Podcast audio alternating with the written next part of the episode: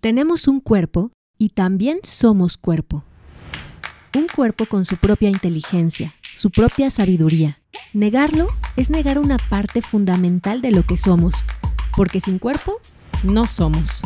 Al menos no aquí en la tercera dimensión.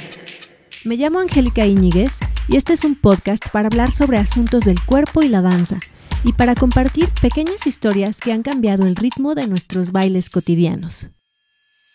Corpus Sapiens trata de todo aquello que muestra que el cuerpo es mucho, pero mucho más que un instrumento que nos permite llevar nuestras cabezas al trabajo.